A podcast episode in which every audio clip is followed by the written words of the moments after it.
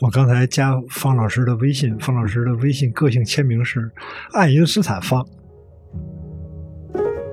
像爱因斯坦是最擅长的就是思想实验，比如说他那个狭义相对论能够发明出来，就是有一个最重要的思想实验，嗯就是假设一个人呢先沿着这个光线跑，以光的速度跑，那会发生什么情况？，E 等于 mc 方，嗯，这个公式嗯，跟原子弹有关系没有？这可以有有两个回答，一个是有，一个是没有。你猜的罗斯在他那个书的嗯第一章里面就说了一句话，他就说科学当中最深奥的东西啊，被发现不是因为他们有用，而是因为他们有可能被发现，嗯，所以才被发现。这是一个深刻的真理。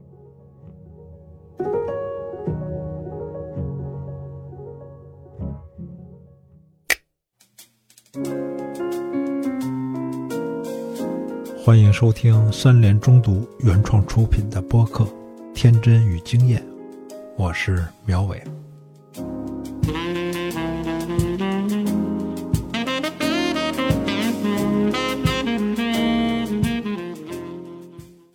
各位好，欢迎收听《天真与经验》。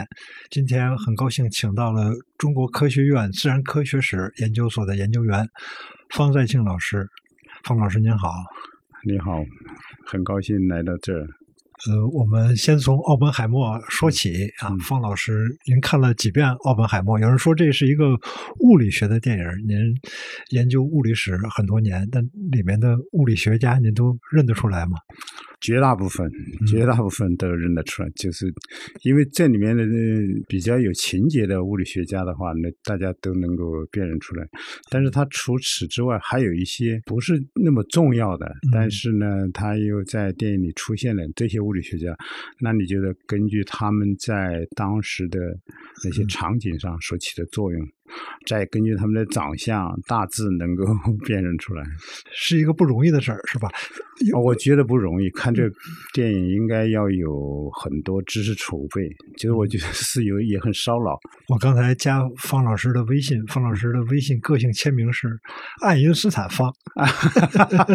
好，我一看啊想起来啊啊，方老师啊早年间翻译过爱因斯坦晚年文集，嗯，翻译过派伊斯的《上帝难以捉摸：爱因斯坦传》，对自己也写过爱因斯坦传。就是，那个是个画传，那个是好玩性质的。那我这个第一个问题可能有点愚蠢啊。那 E 等于 mc 方嗯这个公式嗯，跟原子弹有关系没有？这可以有有两个回答，一个是有，一个是没有。如果是有的话，是这样的，就 E 等于 mc 的平方，这是说能量和质量是等价的。嗯那么这个是从爱因斯坦他的那个一九零五年的最著名的那个呃论文里面推论出来的、嗯啊。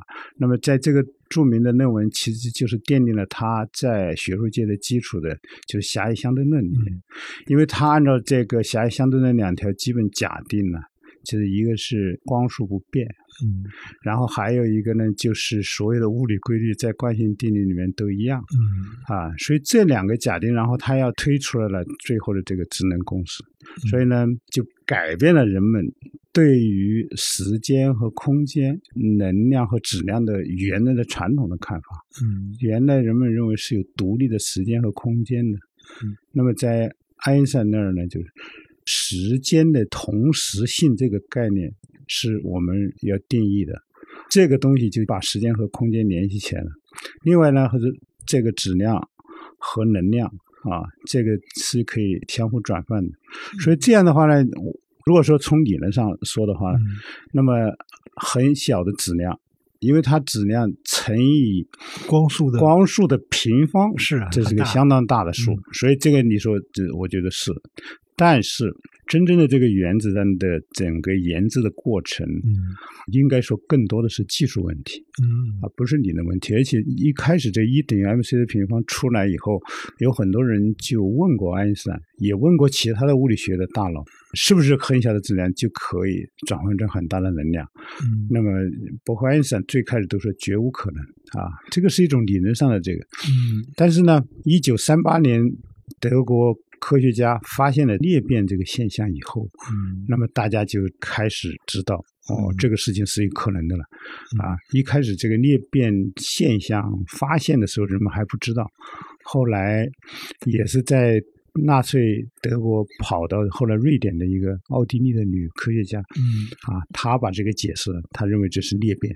嗯。这样裂变的过程当中，就会释放出能量出来，嗯。因为裂变等于相当于一个特别大的核，一下变成两半了嘛。嗯。啊，这样的话呢，在这个过程当中就释放出能量出来啊，嗯。释放中子释放出能量，而且这个很大，这样就使得整个开始了警觉了。尤其是希特勒上台以后呢，那么那些被迫害的犹太科学家呢，他们就特别害怕。假如希特勒用原子核裂变这个东西造出来一种新型的武器的话，因为当时还不知道叫原子弹，德国的话它就是叫铀油弹俱乐部，铀俱乐部啊，铀俱乐部，他那个找了好多人来做这个，所以这样的话，一开始最早是英国嗯啊，英国的科学家呢算出来了，这个临界质量需要的不是那么多，嗯然后这个这个链式反应是可以成立的，嗯临界质量也不是那么大。这样的话呢，实际上就是可以造出原子弹。等到后来日本袭击珍珠港之后，美国才开始动手。实际上，爱因斯坦早在一九三九年八月二号就给罗斯福写了信嗯啊，所以这样子才开始。而整个这个过程是极其艰难的，就是说，嗯你要最后从知道这个理论，最后造出原子弹过程来，嗯至少要经过四个最重要的步骤。嗯一个是要把这个铀二三五从整个铀的同位素啊里面给它分离出来，因为它只占整个铀同位素的百分之零点七，嗯数量相当少。怎么能把它分离出来？那经过了好多种试验啊，哎，靠化学办法是不可能的。但是他们这两个同位素之间分子量只差三，所以其他化学性质都一样，只能采取物理的办法。嗯物理的办法呢，有热扩散呐、然后还有电磁分离啊等等，包括其他的气体分离的办法。最后这几种办法都采用啊，这是第一个，先把这个铀分离出来，二三五提纯，再经过上百道工序，同样的程序，嗯不断的把这个纯度提高，这个里面相当费时费力。第二个呢，就是要让它维持这种面试反应啊。所以呢，呢需要一种减速剂，就不能让那个中子跑得太快了，让它减速下来，啊，这减速剂这个也是一一个啊。再有一个呢，就是一个很巧妙的设计，能够让它引爆，嗯这个是最最关键的，因为前面那几个都有办法，这个里面怎么引爆？这里面其实后来因为发现有两种做炸弹的方法，而采取了不同的方法，一个是枪式。啊，就是让两个不是处于就差不多快到临界状态、亚临界状态的，通过办法让他们在碰撞以后产生超临界状态，嗯这个就是投在广岛的这个油弹的这种设计办法。嗯还有的一个就是布的，嗯布的那个办法，那就是属于叫内爆、内爆式的办法嗯啊，这就是我们电影里面表现的那个。所以到超引爆，因为这里面还有安全问题，有的时候你还没有进行的，它自己就爆炸了，就是困难特别多。当然后面的那个就是更多的就是防止辐射呀，还有很多其他的地方，嗯所以这个过程是非常非常艰难的。嗯两种意义可以说爱因斯坦跟这个事情有关，一个是他给罗斯福写信了。啊但如果不跟罗斯福写信的话呢，呃，我相信这个事情也会做，但是这个由于他的名声在这儿，啊、名气在这儿，嗯再有一个这个一等于 mc 的平方，所以爱因斯坦呢也挺愿意。其实说他是，呃有人也称他是原子弹之父，哦他也不反对，嗯因为他想做这个事情来警戒人们，就是原子弹爆炸以后产生的后果这些方面的意义。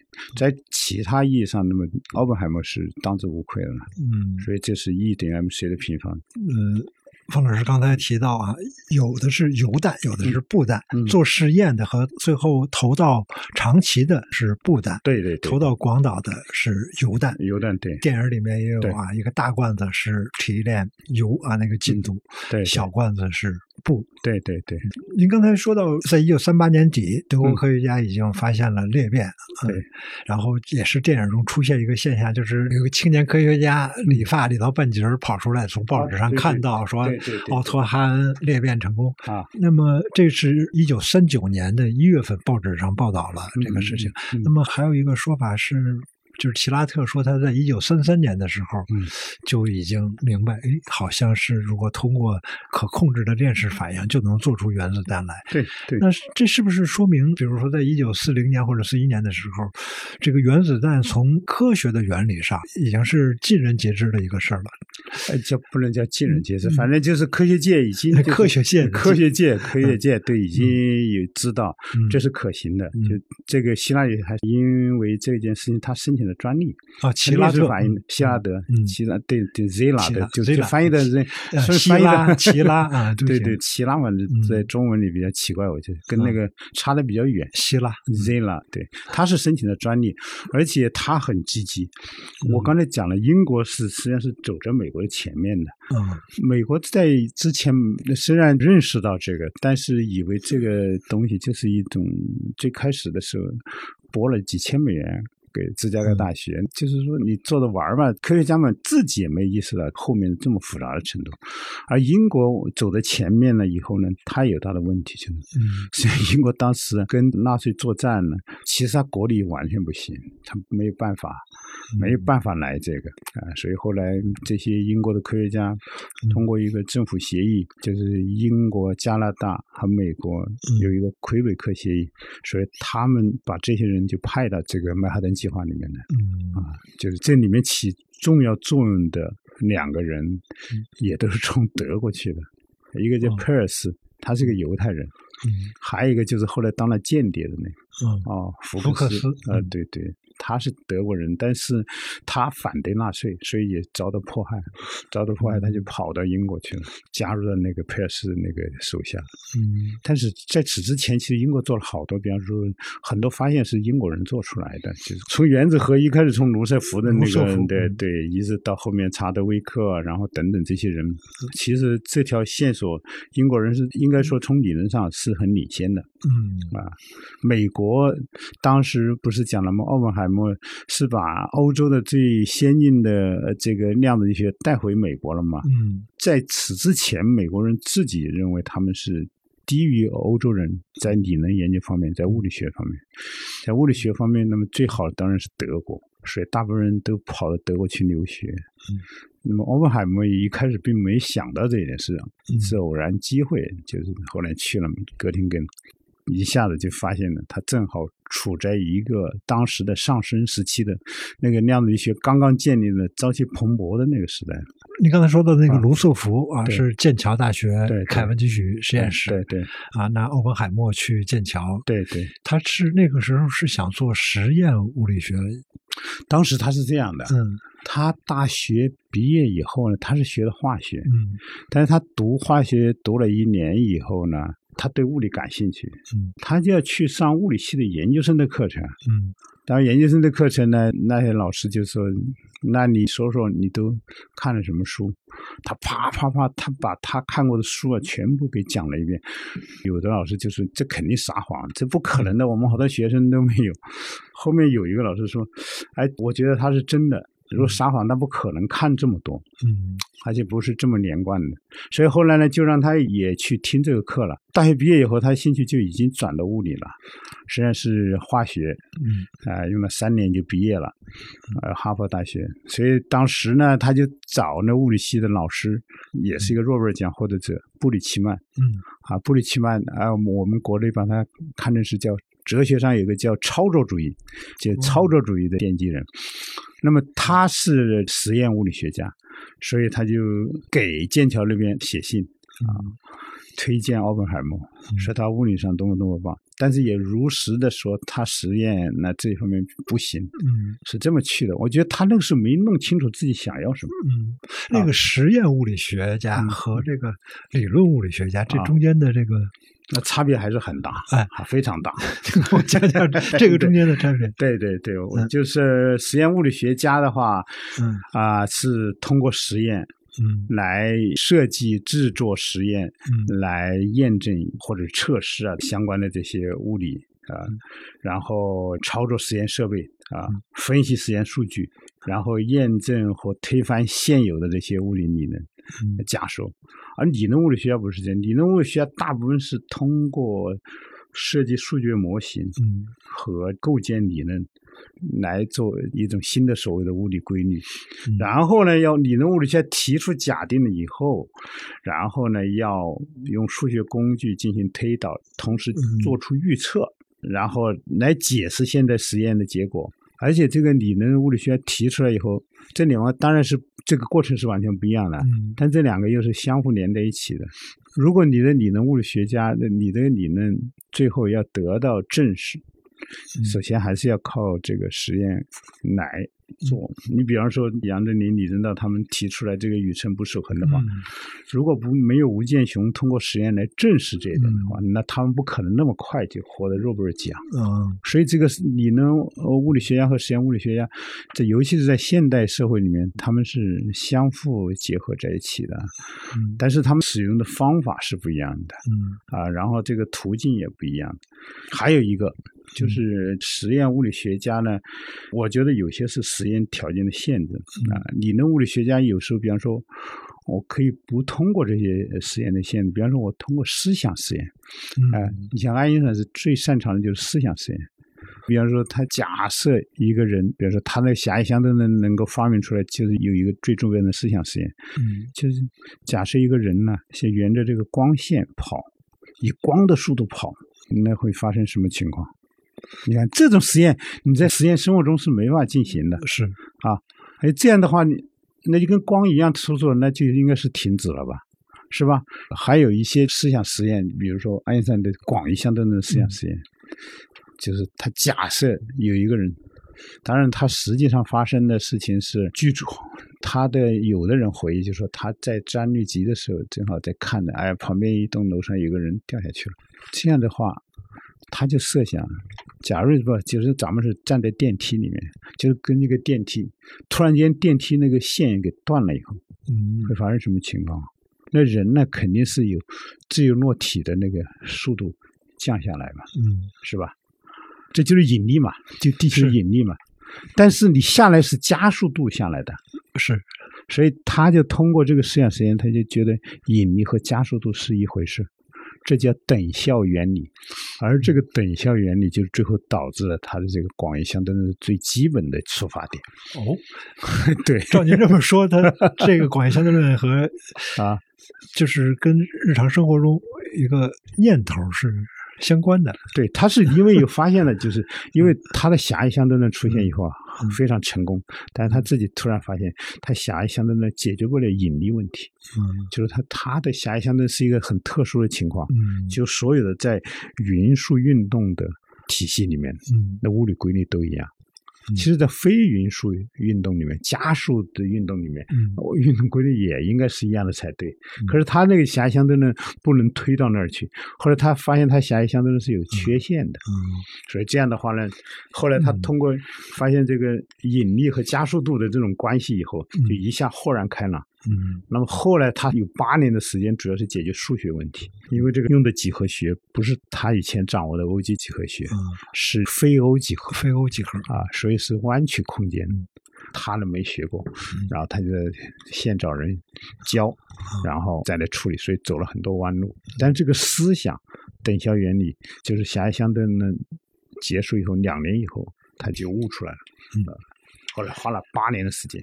我听着也是似懂非懂啊，但是非常有意思。像方老师当年翻译的那个《爱因斯坦爱因斯坦传》的时候呢，那本书就很有意思。他把爱因斯坦传记分成生活和科学两部分，对对对，特别标明说，您遇到这个带星号的科学部分可以跳过去不看。对对对虽然作者这么说，但是很多读者都愿意谈啊，嗯相对论。嗯。量子力学、嗯。黑洞，就起码这三个词，对可不是，可不仅仅是在物理物理学家的讨论啊。日常生活中，人们好像对这三个词是对非常感兴趣，特别愿意说的。对对，您觉得是为啥？为啥？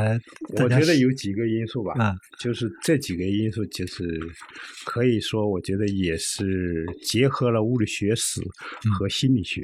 哦，我觉得这个人们阅读很，首先是一种心理问题，嗯，就是取向嘛。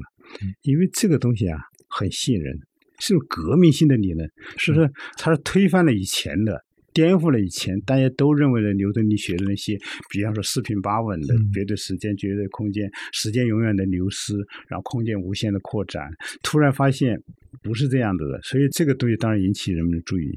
当然还有一个当时的那个有些戏剧性的场景，就是说爱因斯坦的理论被验证了，因为在一战以后。一九一九年的时候，那时候一战刚刚结束，那么英国和德国是两个敌对的国家，嗯。而由英国的科学家啊自己出钱嗯。去验证一个敌对的国家的理论，而且证明敌对国家的呃理论是对的，哦，他他的主重是错的，就是牛顿是错的，这个是很有风动性的，就社会心理上，嗯那这这个也是英国人很了不起的地方。英国好像派了很多考察船去派了两个，派了两个啊两个去测什么日食吗？还是对，就是这样的。嗯，我们刚才讲了嘛，理论和实验有个区别。理论的它一般要做出预测，嗯，广义相对论的有一个很重要的预测，就是说光线呢，嗯经过这个大的质量的物体附近的话，嗯它是会发生偏折的，嗯对吧？那怎么测这一点呢？嗯，你大白天的是看不见，因为那个星星都是大质量的这个物体。但是呢，有一个最佳的时机，就在日全食的时候。日全食，嗯比方说，原来那个地方的一个行星的位置，我们原来知道的。嗯一发生了日全食了以后，你再测一下，如果这个角度，爱因斯坦是已经预测出来了，嗯这个是比平常像牛顿他们讲的这种原来按照原来传统的那种光学的那个计算出来的这个偏折的要大一倍以上。这个是可以看出来嗯啊，因为天气好又不不是什么情况下是可以嗯看出来的，所以这是日全食，就是观测验证理论的最好的办法。啊这个在此之前已经做过了。其实，在广义相对论没提出来之前，爱因斯坦就就特别希望别人通过天文观测来验证他的理论。嗯然后这个事情就做出来了，已经轰动了。嗯因为你皇家学会都宣布了结果了，所以爱因斯坦一下成了名人，这是一个。再有一个，嗯这里面就是现代物理学引进了很多这种特别奇特的、人们没法想象的一些概念。嗯你比方说量子力学里面的，你比方说叠加呀，什么或者人们讲的薛定谔的猫啊，什么波函数啊等等，还有不确定性，嗯呃，人们不能同时确定一个离子的位置和动量，所以这些都是特别有意思的。有后面很多搞科幻的人利用这些概念，是尤其像黑洞这个嗯东西。再有一个就是说，我觉得像现在的话，嗯尤其是这些大的理论都已经有了特别广泛的利用，跟我们的日常生活啊联系在一起了。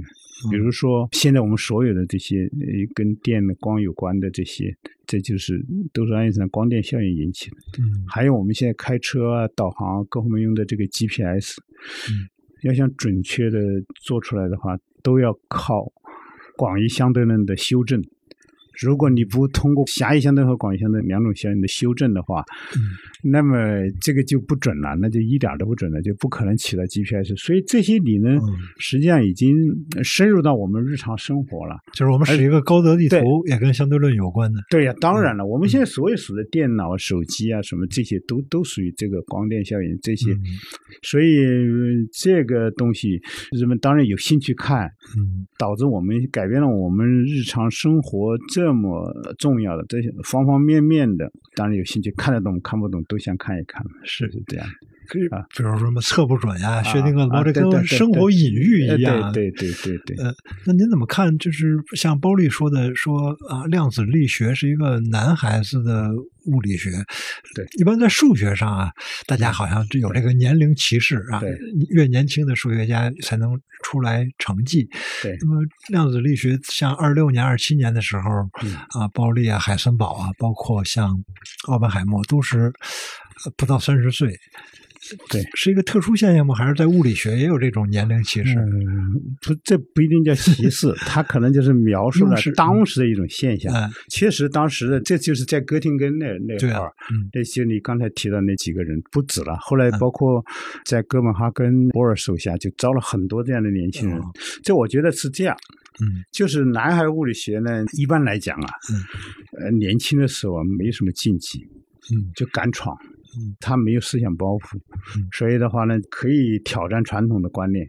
啊，敢于冒险，因为这个年轻的时候，就是你像海森堡格提出来他的这个后面我们说的矩阵力学的时候，他连矩阵是什么他都不知道。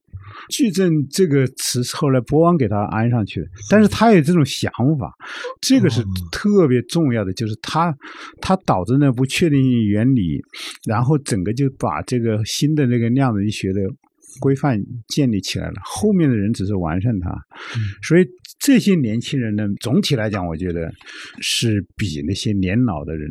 他们有创新的劲头，嗯。但是也不完全，就是也有个别的，也有一些到了一定的岁数以后还有创新性的。你看薛薛定谔比他们就要老一些，那么他最后也提出波动力学了。薛定谔比这比他们大十来岁呢，嗯所以还有一些人也在老的时候，呃，但是如果你要用一个曲线分布来看的话，啊。大部分也就是在二十郎当岁的时候，就是最有创造力的时候，就在那个时候啊。现在是不是有所改变了？我觉得这个曲线分布，这个年龄有可能往后移了一点点，因为大家受教育的那个年限呢，嗯比以前要长了。嗯你像现在拿了个博士学位，没有二十七八岁或者三十岁，好像有的拿不下来。嗯但是像海森堡和泡利是就二十出头就已经拿到博士学位了嗯啊。海森堡和泡利比那个谁还要早呢，因为当时的有很多地方的博士学位啊并不像现在这么严。然后奥本海默在哥廷根读了九个月就拿到对对对博士对对，不能拿现在这个时间来，就是不是？拿了博士快慢，并不表示他的质量就高，他只是拿了一个博士学位。嗯 就是很多人把这一套完成了，发表论文了就拿到了。啊真正的影响的是你这个工作的性质，嗯你的质量，嗯，你你有你就有多高，嗯这是最重要的。我觉得他那个博士论文，呃，那也就是在那正是生逢其时吧。嗯这个年龄不是关键的因素，关键的因素就是还是要有创新的东西，就是看看有什么东西你说了什么东西别人没说呢。嗯科学上是以这个优先权的，就是说，嗯呃，就是说什么事是你你先说出来，那就算在你头上。是啊，跟咱们政治上或者是呃经济上以以权力和财富来衡量不一样嗯。啊。对，可是后来的物理学家也不断的在评价奥本海默，比如说有人说他最重要的科学成就是就是一九三九年九月份的那篇论文啊，讲巨星塌陷的那篇论文。对，也有人讲他没有成为他心目中想的那种嗯伟大物理学家，他到底是不是顶尖的物理学家呢？他是顶尖物理学家，这一点毫无疑问。嗯就是说，呃，我们衡量一个顶尖的物理学家，首先他的很敏锐，有新想法，这两条我觉得他是够的。就是说，你看刚才讲的恒星他说，这个就是后面所谓的黑洞的这个前那前对，但是特别具有讽刺意味的，就是说奥奥本海默后来自己啊。对这个黑洞概念一点都不感兴趣，他根本就不去管了，他也不认为，他也不觉得好像这是他的最重要的贡献。嗯啊，呃，虽然他是首先和他学生一起提出来的，但是我觉得跟他的一个观念有关系。就是我记得也是他的一个同事啊，这 Freeman Dyson 写过、有一本书叫《反叛的科学家》吧，我估计嗯大家都读过那个，大家读的最多可能是《宇宙波澜》那那本书。嗯就戴森这个人，就是在某种程度上跟这个欧本海默也很像，就是兴趣点很多。嗯常常做完一个领域，再转到另外领域，所以他在衡量一个科学家的时候，他也常常就是用这个创新性嘛，我觉得来讲。所以从创新性来讲，从这个上面来讲，他是一流的，他的才智是我觉得毫无疑问的。嗯但是他有他的天生的缺点，就是他就是点子太多以后吧，他真的坐不住。而这个长科学上一流的科学家的成就，往往这个想法出来以后，你得一直跟踪上去，一直跟踪下去，最后能够完善，然后再把整个，就相当于通过一个提出了一个新的东西以后啊，你不只是提出来，你能把现有的，比如说相互矛盾的理论，你都能够解释掉。嗯而且同时你还能做出一些新的预测，那这个就是要要做冷板的那个事情。屁股坐得住。呃，对对，他就是按照德语一个说法，他就 kann sitzen Fleisch，就是看就是没有坐下来这个肉 啊，所以呢，就是就是坐不住，他根本就坐不住。所以你看他感兴趣的东西很多，他也做了很多预测，也都很成功啊。嗯但是最后也没拿诺贝尔奖，很多人为他很遗憾。说他被提名三次，为什么没拿到诺贝尔奖？我想你们因素其实也很复杂，就是说哦，不是说他不够。我觉得如果那个就是所谓黑洞，他的先驱的工作，等到黑洞后面这个真的试验上啊也验证了，就是说我觉得他能够不要那么早的去世的话，能再多那要多活好几十年，那这个可能性是绝对存在的。因为因为黑洞这个概念是一九六七年费勒提出来的，而费勒最早是是很反对这个黑洞概念的。嗯他跟奥本海默曾经在一次国际会议上争起来了，但是后来他他反过来，他接受了奥本海默的看法，然后他又把他等于是现在黑洞这个概念就算到他的头上。嗯啊，这费勒也没得诺贝尔奖啊，这个因素也很复杂。这所以这是一个因素，我觉得的我。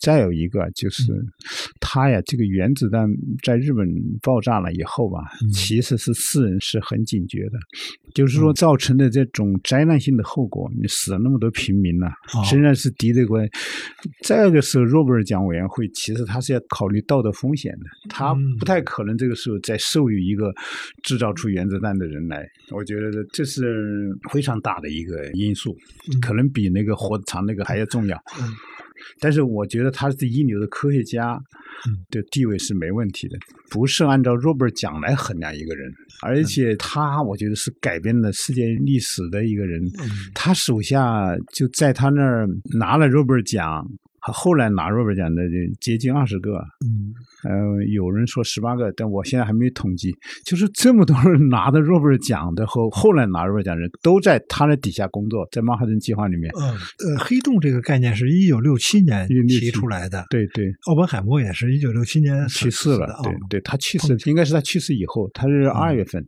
那六七年二月份。然后对对对但是他当年说那个巨星塌陷跟嗯后边的黑洞是对对是是是一回事儿。对对，嗯就是巨星塌陷嘛，然后你最后比方说连光也出不来了嘛。您刚才提到说这个也能被实验来验证，在极微观上我能理解，但是像黑洞这种东西，对，所以这些东西呢，验证的时候就是跟我们通常讲的眼见为实不太一样。嗯这种验证呢，就比如说这个黑洞，我们后面的发现的，就是像引力波啊什么这类的，两个大的黑洞的最后碰撞了以后，然后再产生的一个啊后果，这个我们通过后面的这个给它验证出来了。这种验证跟我们说在这里拿个仪器来测量，这个是概念不太一样的。哦，明白但。这个就把实验验证这个概念要把它扩展一点，嗯不能说我们这个东西烫，我 我把手伸进去呢，确实烫了，这才叫验证。嗯那还有别的，明白对对啊，嗯，奥本海默这个电影啊，它嗯用了两个线索啊，一个线索它起了一个名字是裂变，对另外一个线索就是聚变。对在这个影片之中呢，也有一一段戏，就是那嗯个爱德华特勒他跟奥本海默产生了分歧。对他说：“我希望把这个原子、中子挤压在一起。”产生爆炸，对呃，也就是所谓核聚变的这个想法。嗯。您能给我讲一讲这个裂变和聚变吗？为什么后来的氢弹一下子在量级上提升了那么多？对，裂变和聚变这是两个不同的过程。嗯。裂变的话是特别重的原子核，嗯。通过一个中子撞击了以后，嗯。分裂成两个比较轻的原子核，这嗯叫裂变裂变啊。这个词呢，最早也是从细胞分裂那里面借的那个词嗯啊。在这个过程当中呢，它是释放大量的能量嗯和中子，这是裂变。所以我们看到这个原子弹，就特奥本海默就是讲的这个电影。嗯啊，因为它虽然用了后面的聚变的，但是这个过程并没反映它哈嗯，它那个是我我一会儿再接着讲，就是在这个裂变的过程当中的话呢，你就是一定要有一个办法能够所谓这个触发机制，让这个链式反应能够加速，从而最后能够导致爆炸，啊，释放出核能。这是裂变的这个。嗯然后聚变呢，正好相反，嗯聚变它是两个氢的原子核。啊然后呢，融合在一起，形成一个比原来的核更重的这这样一个过程。一般的话就是氢，就是那个氢气的氢，氢的嗯。同位素氘和氚嗯。这两个，然后它形成这种融合了以后，另外还要释放出一个中子，啊，在这个过程当中释放更多的这个能量，然后在这个过程当中呢，氢弹就是这么做的，嗯。这这里面它要产生热量，嗯。大量的热量，还有光，所以呢，聚变的呢就又称为是热核反应，热嗯热核大量的热核的嗯。啊，就是这个。但是呢，聚变要发生呢，有一个很重要的因素，就是聚变它只是在高温高压下嗯才能够发生，所以真正氢弹做的这个过程当中啊，首先嗯。要先裂变，像原子弹爆炸以后，产生大量就是高温高压，然后才能让这两个假氢分子那个融合。就像我们这个太阳，太阳的整个工作原理，实际上就是一个热核热核一个聚变的这个过程啊、因为太阳里面有高温高压，它内部的、嗯这个是没没存在问题。是真正氢弹呢，因为你要造这种高温高压，首先要原子弹爆炸。哦所以我不知道你注意到了没有？嗯不是泰勒说直接搞这个吗？是然后奥本海默就问他你你怎么搞呢？嗯他就说先要这个嘛。先要这，个对但那我们就先研究这个嘛，是吧？先研究的，笑哎对对对。所以这个氢弹的氢弹的这个原理呢，就是实际上是这么来的。嗯所以它的那个要比当然要大得多。哦那但是这个氢弹呢，这造起来是比要原子弹还要困难。啊，因为这个过程，理论上这个过程就是现在制造出氢弹的这几个国家，呃是保密的，就是如何真正的制造出氢弹，呃，过程是保密的，但是大家都猜的差不多了，就是，但实际上每个氢弹怎么做的过程，其实大家现在这不是有一些恐怖主义，恐怖主义把这些就尤其是制造原子弹的过程，嗯就都已经就是放到网上，你任何人看了以后，只要你条件具备，都可以做嘛。嗯那但是氢弹比这要复杂的多。哪些国家有氢弹？理论上有的，就这五、嗯五个呃，啊这常常任理事国都有啊、哦都有。对，嗯但是除此之外，不是官方承认的了。啊那你比方说原子弹的这个技术，现在多少国家掌握了？嗯但真正的就得到承认的，你比方说，你像以色列，就从来也没说他有，也没说他没有，嗯他也没否认有，也没承认有，所以那你这嗯对这嗯这个危险性特别大在哪儿？就是如果真的是像一个 DIY 了以后，就说你那个自己通过动手，我把这个原理掌握好了以后，就跟那些恐怖分子现在掌握办法造个手枪是什么一样，嗯只是比那个更复杂。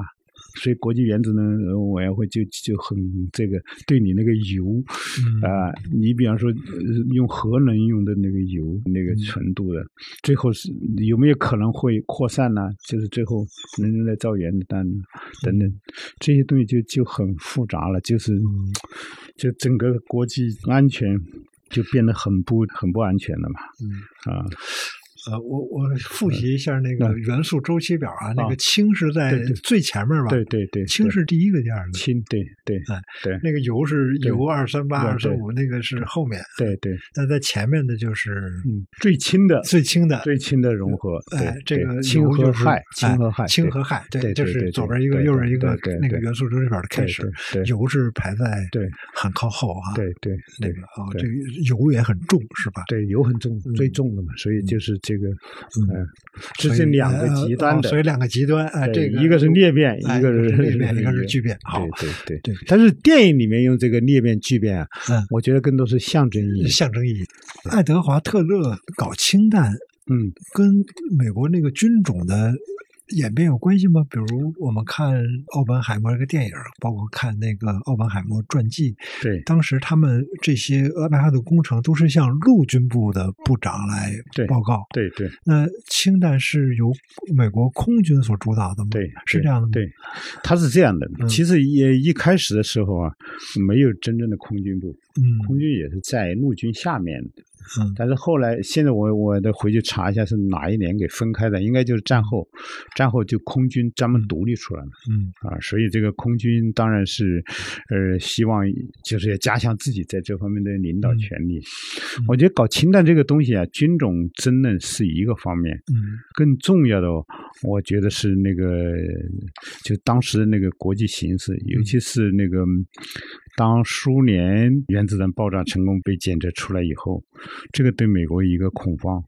嗯这个恐慌呢，就是那么在当时那种情况下，就也是奥本海默他们大部分科学家认为应该是通过协商，通过这些方面来解决，但是。军方和美国政府呢认为应该是有一个比你更致命的东西，嗯那这个是导致氢弹最后得到支持啊，得政府决定来做的一个重要的因素，跟那个嗯泰勒呀、跟这军种的关系不是特别大。嗯啊，军方啊之间的这个矛盾啊是有的，一直存在。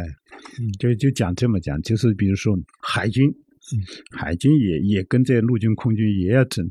啊哦，当时你看啊，爱因斯坦这么有名的人，嗯。呃，曼哈顿没有参加，嗯。啊，有的人说政治审查不合格，我觉得其实 政治审查合格了，也不会让爱因斯坦去，因为做原子弹呢是需要的那些知识啊、工作的性质啊，跟他的这个差的比较远，嗯。所以不不是所有的科学家都去了，当然是是很多聪明人去了。那么海军当时看爱因斯坦这么落寞，嗯。海军就聘了爱因斯坦作为顾问。爱因斯坦是在二战期间嗯是作为海军顾问啊，参与了一些咨询工作嗯，还领了薪水。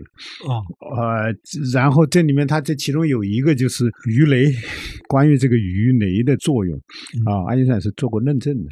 啊所以不是说完全没有，但是海军弄的他也是在某种程度上基于竞争，但是我觉得不影响大的那个就是基本国策的，就是是他们当时美国那个决策清淡的时候，这些争论都是次要的了。嗯但是，这个军方啊，像泰勒啊，还有包括劳伦斯这些人，后来他们和军方关系都很密切，嗯，因为他们需要支持。在这个原子弹爆炸之后，美苏的核武器竞争就不可避免了吗？我觉得当时那种情况吧，我个人现在看法，我觉得是不可避免。嗯这这里面也有一个很大的问题，就本来呀、知识分子是能够发声、能起一定作用的，嗯但是后来发现，不管是在美国的，在苏联的这些知识分子的声音都没有得到的这个倾听。波尔好像去见过丘吉尔，那丘吉尔恨得要死，丘吉尔要 要把他关起来，就是那这个或者是枪毙他，就是这个丘吉尔是丘吉尔是最疯狂的。这个其实他是，如果是当时英国国力允许的话，他可能早就支持最先对那个苏联动手。对对对，哦对他实际上是很那个什么，他对共产主义的那种那个仇视，就是在骨子里面的。嗯所以其实就是纳粹消灭完了以后，对手就是苏联了。嗯。当时只是说，当时在纳粹和这个苏联之间，嗯。他认为在两个坏蛋中间选一个不太坏的，嗯，这俩都是坏蛋，是都是坏人。嗯啊，包括罗素在内，在和爱因斯坦签那个和平宣言之前，他也是主张要对苏联动手，把他消灭在无形当中。我们老看电影，看巴顿将军，巴顿说，如果我的第一军行驶在纳粹和苏联红军之间，那我就命令我的部队朝两边开枪。啊，啊，都记着巴顿这句话，没想到其实像丘吉尔和啊像罗素这样的人，也都提出过要要先下手，对，先发制人。对嗯对对，因为他们对共产主义的这个东西是在苏联和纳粹签订条约以后，这个是让所有的人都失望了。苏德不侵犯条约。嗯，对，包括这这奥本海默啊，包括这些，就其实罗素他们在剑桥有一批嗯当年苏亲苏的那些红色教授，这些人都都思想特别左倾的，就是就是嗯觉得苏联的制度特别好嗯啊、未来社会的榜样。那么好多人都去访问过苏联啊、当然，的苏联就给他们是应该是展示最好的那一面嘛。是就是一旦如果这些人就是稍微不是按照安安排去访问实验，他们就发现了这里面很多问题。嗯，我们看奥本海默这个电影或者看他的传记啊，总会想说科学家跟政治啊，对。跟政府、跟意识形态有什么关系？但如果我们放开一点看，像齐拉特、像爱德华特勒这些人，他们都是从匈牙利到德国，然后德国纳粹上台之后，又从德国跑到美国。对，像波尔也是在丹麦被纳粹占领之后，偷偷的逃到英国，再跑到美国。对。二十世纪没有什么人能够摆脱这种政治啊时局的影响，所以，所以我这个问题是什么呢？就是您怎么看待这些科学家的国籍变化？是不是当年从德国跑去美国的这帮科学家，嗯，最后打败了纳粹德国的？嗯，可以这么说。就其实这个科学家跟政治没法脱离关系，尤其我觉得近代以来以后啊，科学越来越作为一个。在某种程度上成了国家的一种武器了，就是说每个国家都想通过在科学或者技术上的投资来赢得优势，就是相对于别的国家的这种优势。所以这样的话呢，就是科学和国家是紧密的联系在一起。嗯。但是科学因为国家有形态不一样，所以在纳税上台了以后，尤其是基于这种纳税思想的，比如说所谓的公务员重组法，把这个那些非雅利安人，嗯啊，犹太人，尤其是这些，不光只是犹太人了，还比方说同性恋呐，马个就是共产主义者啊，还有这些少数民族被认为贱民的那些，嗯，罗姆人啊、吉普赛人啊，这些都给关在集中营里，然后，所以在这样一种意识形态下。尤其是那些犹太科学家，因为犹太人在整个这些群体里面最突出的。嗯，这跟犹太人历史有关系，就是十九世纪中叶以后，在欧洲大陆里面，基本上犹太人才真正的得到了解放。就是说，能够开放出职业啊，还有这些不同的职业领域向他们开放了。除了军队以外啊，你像德国的话，就你你犹太人当然不可能当军官的，这个对军官这些都还是那个容克贵族，还有这些雅利安人来担当的。但是呢，律师、大学教授、出版的所有这些领域，银行家这些领域开放了以后，犹太人一下子发现是个机会啊，所以就纷纷。的通过这种学习，然后改变自己的命运，很快犹太人就崭露头角了。嗯，基本上就是他的人口啊，当时全部加起来不到德国人口的百分之六。嗯啊，但是呢，在很多行业里面最优秀的人，这三分之一。或者有的甚至更多都是犹太人了，嗯，所以这样这些人在纳税的这种新的法规上，那最大的受害者，所以大量的人逃掉了嘛。这些逃掉了，这个是一个很重要的一个因素。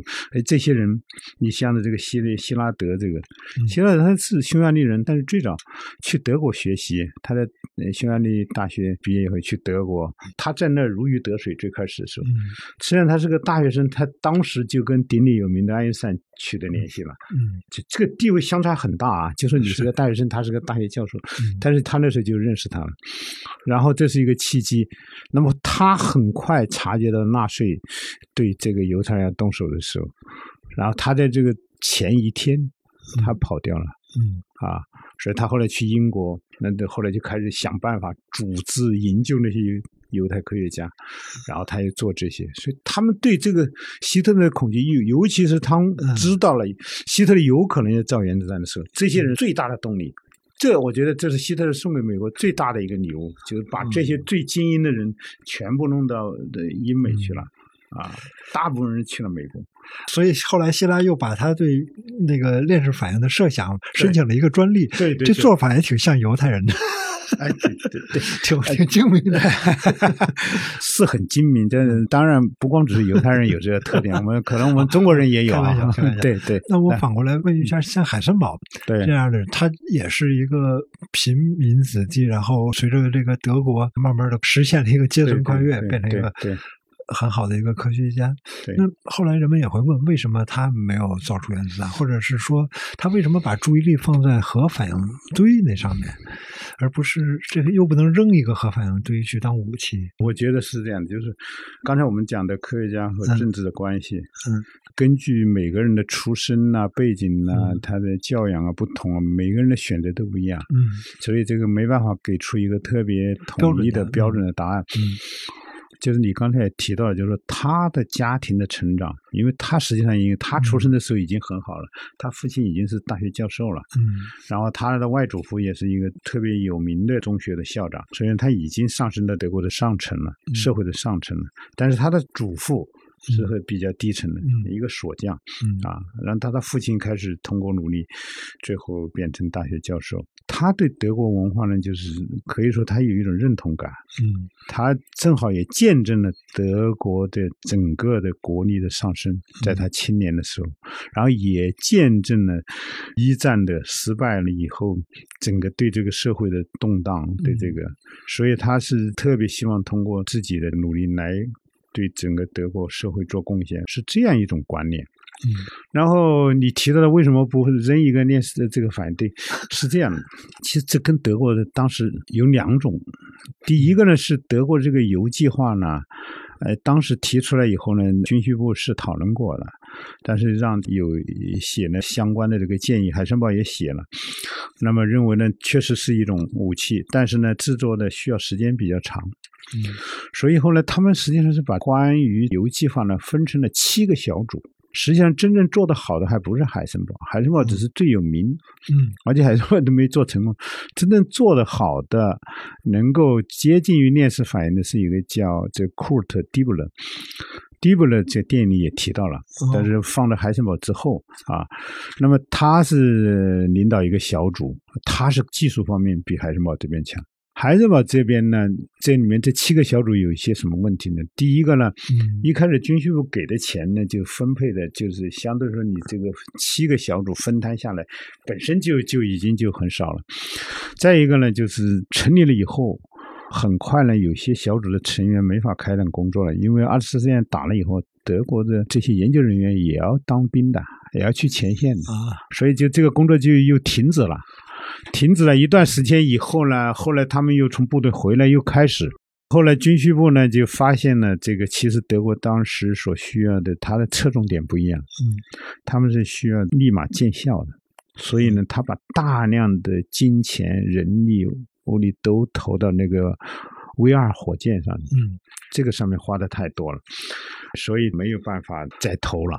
嗯。后来呢，军需部呢就甚至不再直接给钱了，嗯，但是这个项目最后还是继续支持，就给到帝国教育研究部去了，就相当于由军方转到这个政府的教育主管部门去了。这个钱呢就比那个要少，但还是在支持，支持呢就分七个小组，每个的进展都不一样。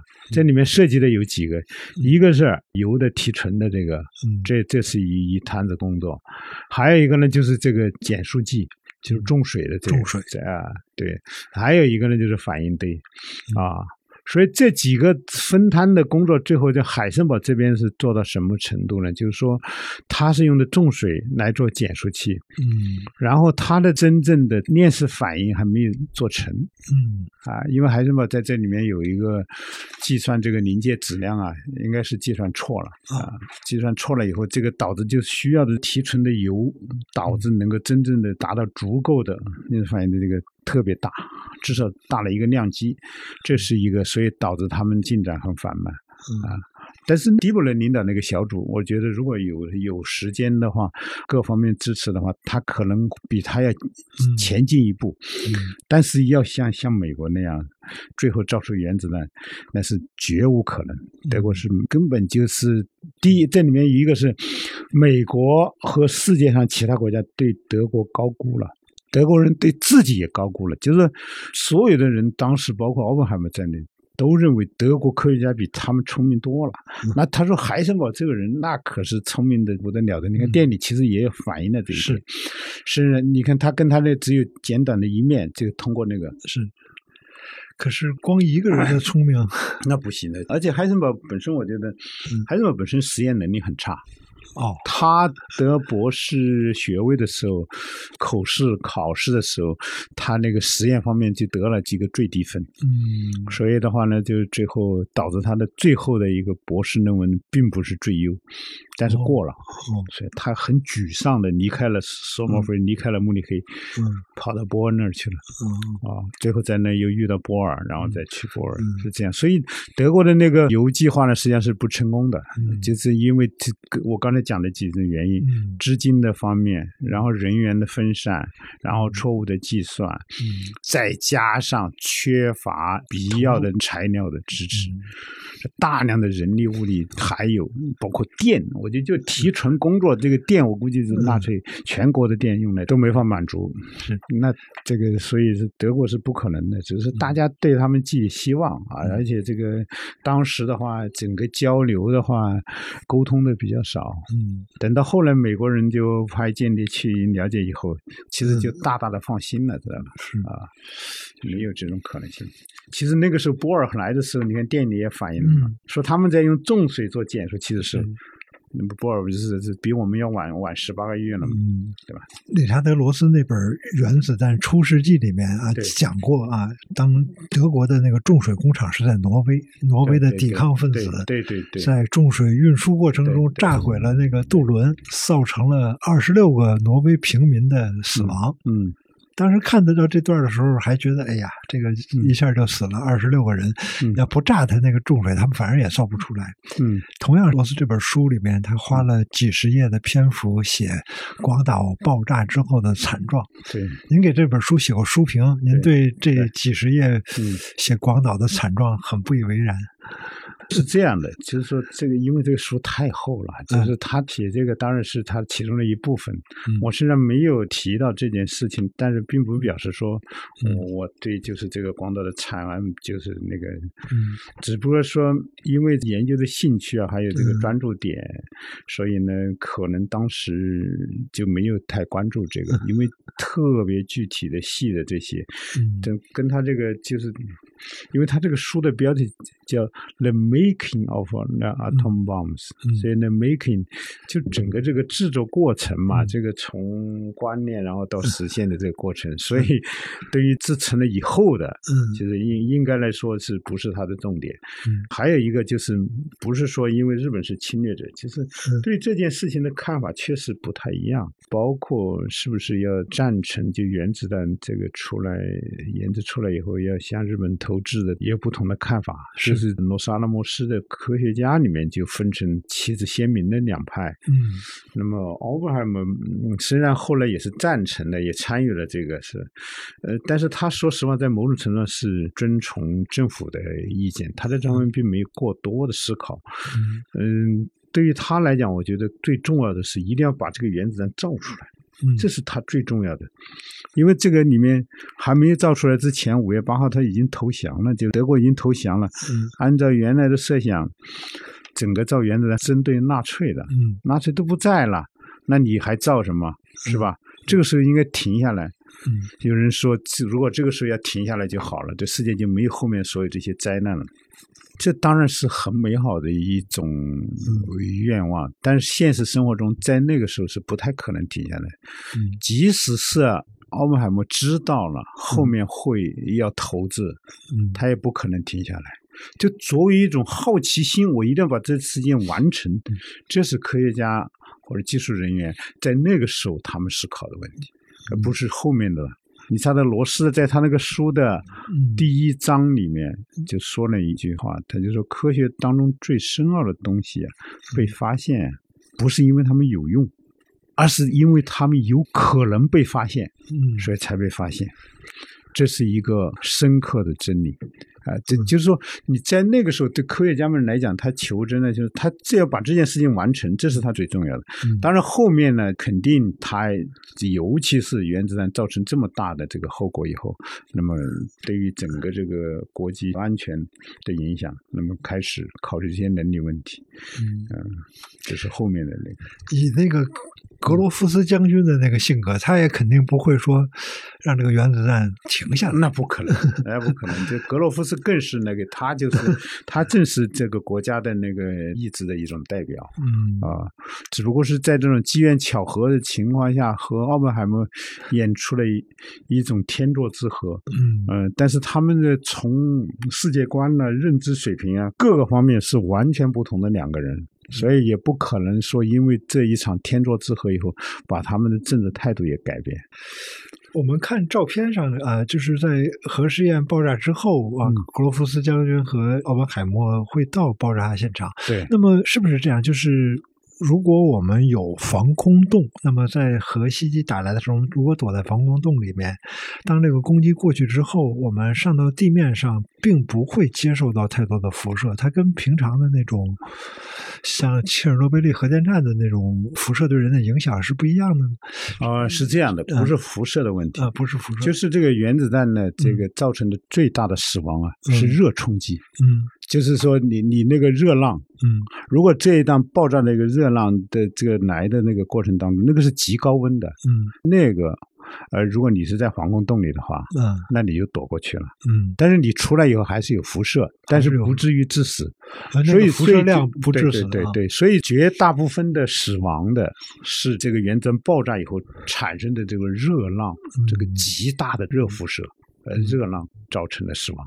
呃，原子弹会产生辐射，当然了啊当然但是它很快就过了，还是怎么？也不是很快，它就是所有的东西，它有有嗯一个半衰期嘛，嗯啊，但是那个有的是散掉了嘛，嗯啊，但是比如说跟那个其他的残留在那儿的嗯。不太一样，你残留在那儿它是永远有，所以你切尔诺贝利的那个爆炸了完了以后出现了以后，那是一个灾难性的。嗯，啊，人是肯定不可能在那儿居住的。就在那个时候是那个核反应还在继续，不是核反应，就残留的放射性的呃 放射性物质。对放射性的物质还在那。对，人们对原子弹有些误解，其实嗯。那个我我觉得就是那你说主要有什么误解？不就是 这个就是包括死亡的这个事，嗯。最大的冲击，大家认为好像是辐射造成嗯，其实不是辐射的，是是是最对最最大的，因为那个温度极高的温度嗯。啊，我我小时候我们家附近就有防空洞入口啊，然后对。从那个入口就可以爬到周围几公里啊，都能够爬到。就是在北京二环附近的，嗯，都是当时是准备打核战争的啊。那个当时对呀，中国同有可能被 被战啊，被修呃理。同学们讨论哪种啊原子弹、氢弹，还有嗯当时还讨论什么，还有一种武器叫中子弹也也不知道这个中子弹有中子弹这么一回事有啊有有有。那中子弹又是什么什么样？中中中子弹，我这个我不是特别了解这里面的，嗯它应该是嗯比较小的，跟跟那个原子弹和那个氢弹比较，那是规模小小很多。当时因为当时同学们嗯也不懂，但是都在瞎说，就是这几种炸弹对啊，然后好像谈起来还颇为兴奋啊，就是那个时候因为小不懂事嘛，但是后来有切尔诺贝利对啊，那么有一一年的福岛，嗯，包括现在的这个核废水，对那么人们对原子能。嗯如果说原来是对核武器感到害怕，对对哦，其实现在也并不是不害怕，比如说俄乌战争有可能使用原子弹。那么人们到底应该怎么看待原子能，或者在核威胁、核威慑的这么一个经历了冷战的这么多年过去之后，那么怎么看待核武器？怎么看待原子能？核能，嗯对，这是两方面，我觉得这里面很复杂的呢。就是说嗯，当然就是核能的和平利用，这确实是，就从正的方面来讲的话，嗯核能被认为是一种清洁能源嘛，是是吧？它也不会产生大量的温室气体，对吧？也不会造成这种污染、空气污染，对吧？还有它也不受这个时间的限制，比方你你气候不好啊，你嗯或者风力这个发不了的时候，它又没有，它冬天也可以，你天气和季节不影响它。嗯所以，所以这个是可以提供保证，基本的那个，这是一开始。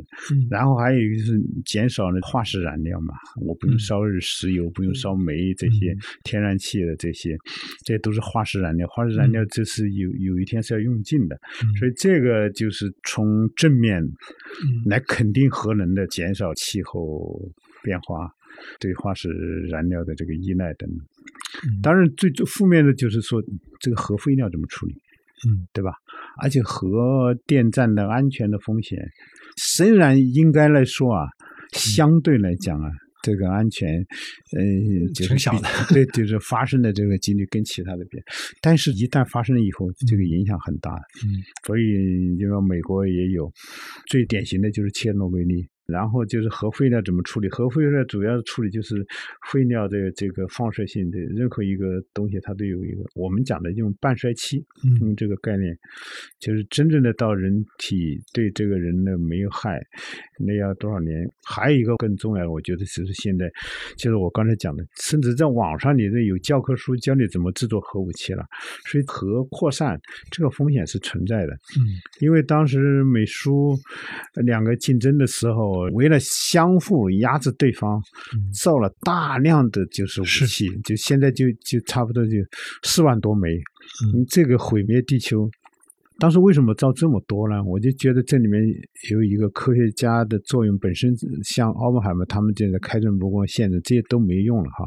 嗯所以这个政府决策、军方来决策，这里面有一个他们的理论，就是为什么造这么多？就是假如说谁先动手的话，我把你给毁灭了。嗯假如你还剩多少颗，嗯那你反手的时候，你可以反手的时候能把对方消灭掉，嗯那就可以。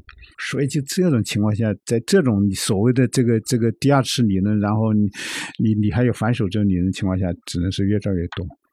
但后来这种理论造出来以后，现在我觉得一个是核弹的储存本身也有很大的问题，嗯啊、不是那么安全的，有就包括甚至有可能被偷掉的，嗯被泄露的。所以关于这个现有的这些核弹，包括怎么有的后来两方又决定销毁一些核武器，是你销毁的核武器本身也是对整个这个呃污染也是很严重的。所以这些东西就现在，所以核能的运用，你像就走向了一个两难的境地了。你像德国表现的最明显。嗯啊，现在是把所有的核电站都关掉了，啊，甚至还运转正常的也都给关掉了。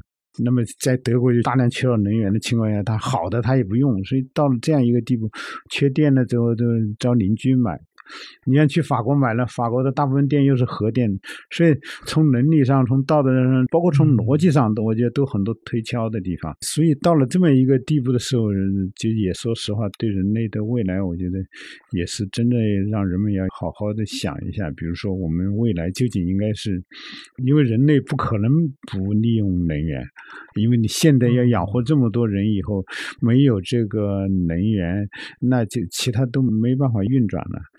那怎么用这个云呢？是不是所有这些所谓的绿色能源就能完全取代化石能源？还是像德国绿党的有一种说法，说我们就还有一个办法，就是釜底抽薪的办法，就是我们尽量减少对能源的依赖。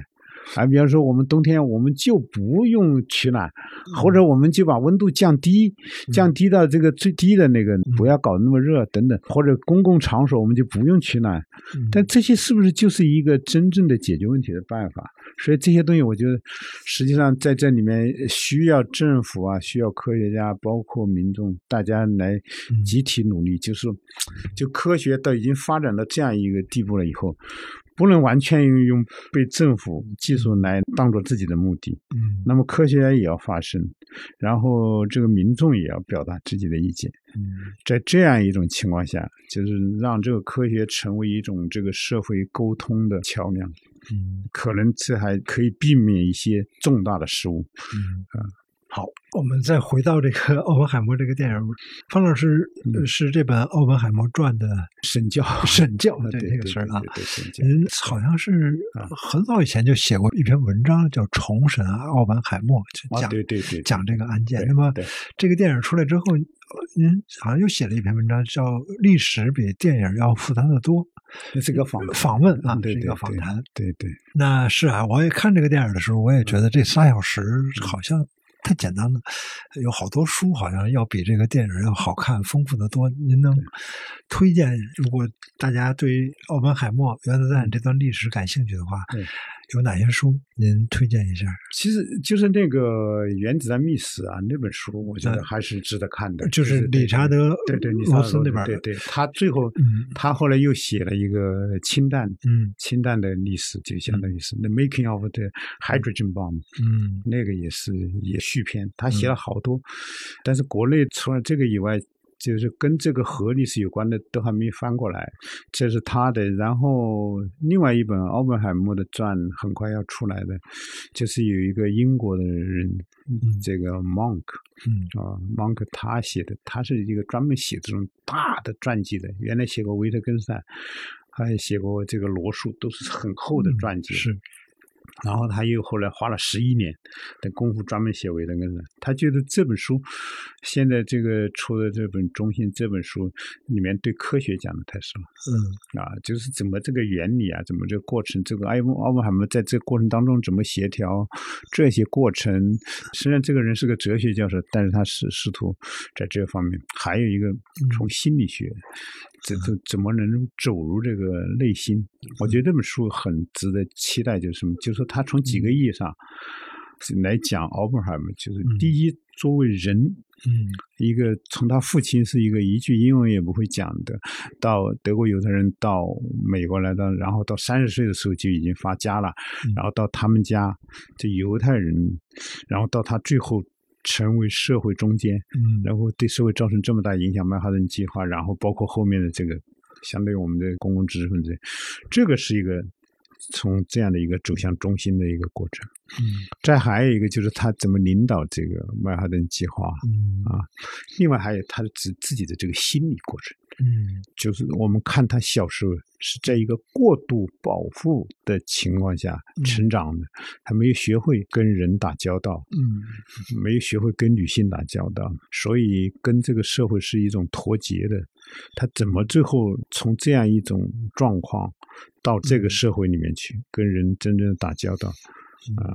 然后最后在这个这种审判的过程当中，嗯，他的那些脆弱的心理又爆出来了。所以这本书他是想从这至少这三个方面来，嗯我觉得很值得推荐。我个人觉得，如果要对这个核本身、核电站造成的影响，这这些，就有一个哈佛的一个，实际上是一个乌克兰的学者，他写了一个切尔诺贝利的那个那本书啊、他们广东出版社要马上出。关于切尔诺贝利的早晨有一本，这是比较早的，就是反映整个这个切尔诺贝利这个事情是怎么发生的，嗯我觉得也很值得警觉。嗯。对，好，奥本海默这个电影上映之后啊，中信的那本啊舍温的传记啊，对奥本海默传》，据说已经，您说印到了八万，还是马上要破十万？对对，太厉害了！希望大家看完电影之后多看看书。除了舍温这本传记，刚才方老师介绍了雷蒙克啊，英国南安普顿大学哲学教授雷蒙克写的对对《奥本海默传》也马上会由启真馆推出，对好像浙江浙江大浙江大学学出版社启真馆。对对，浙江大学出版社，谢谢方老师，谢谢不用给我们讲了讲奥本海默这个电影背后的故事，谢谢。嗯谢谢谢谢大家。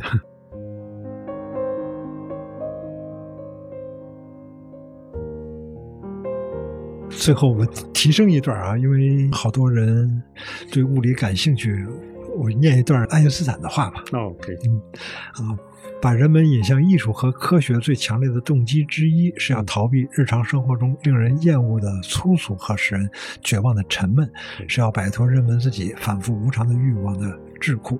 一个修养有素的人总是渴望逃避个人生活，而进入客观知觉和思维的世界。嗯除了这种消极的动机之外，还有一种积极的动机啊。人们希望了解这种客观世界，把对世界体系及其构成作为其感情生活的支点，以便由此找到在个人经验的狭小漩涡里所不能找到的安定与宁静。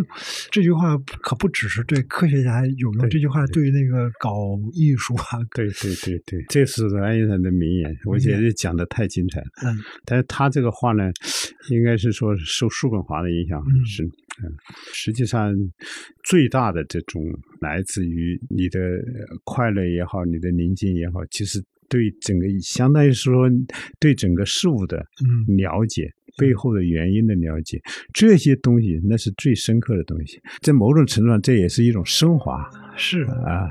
对，这是科学所以我们虽然说的是一个电影，但是希望大家认出这个娱乐世界是一个很肤浅的东西，还有更深刻的快乐。谢谢王老师，谢谢。谢谢谢谢。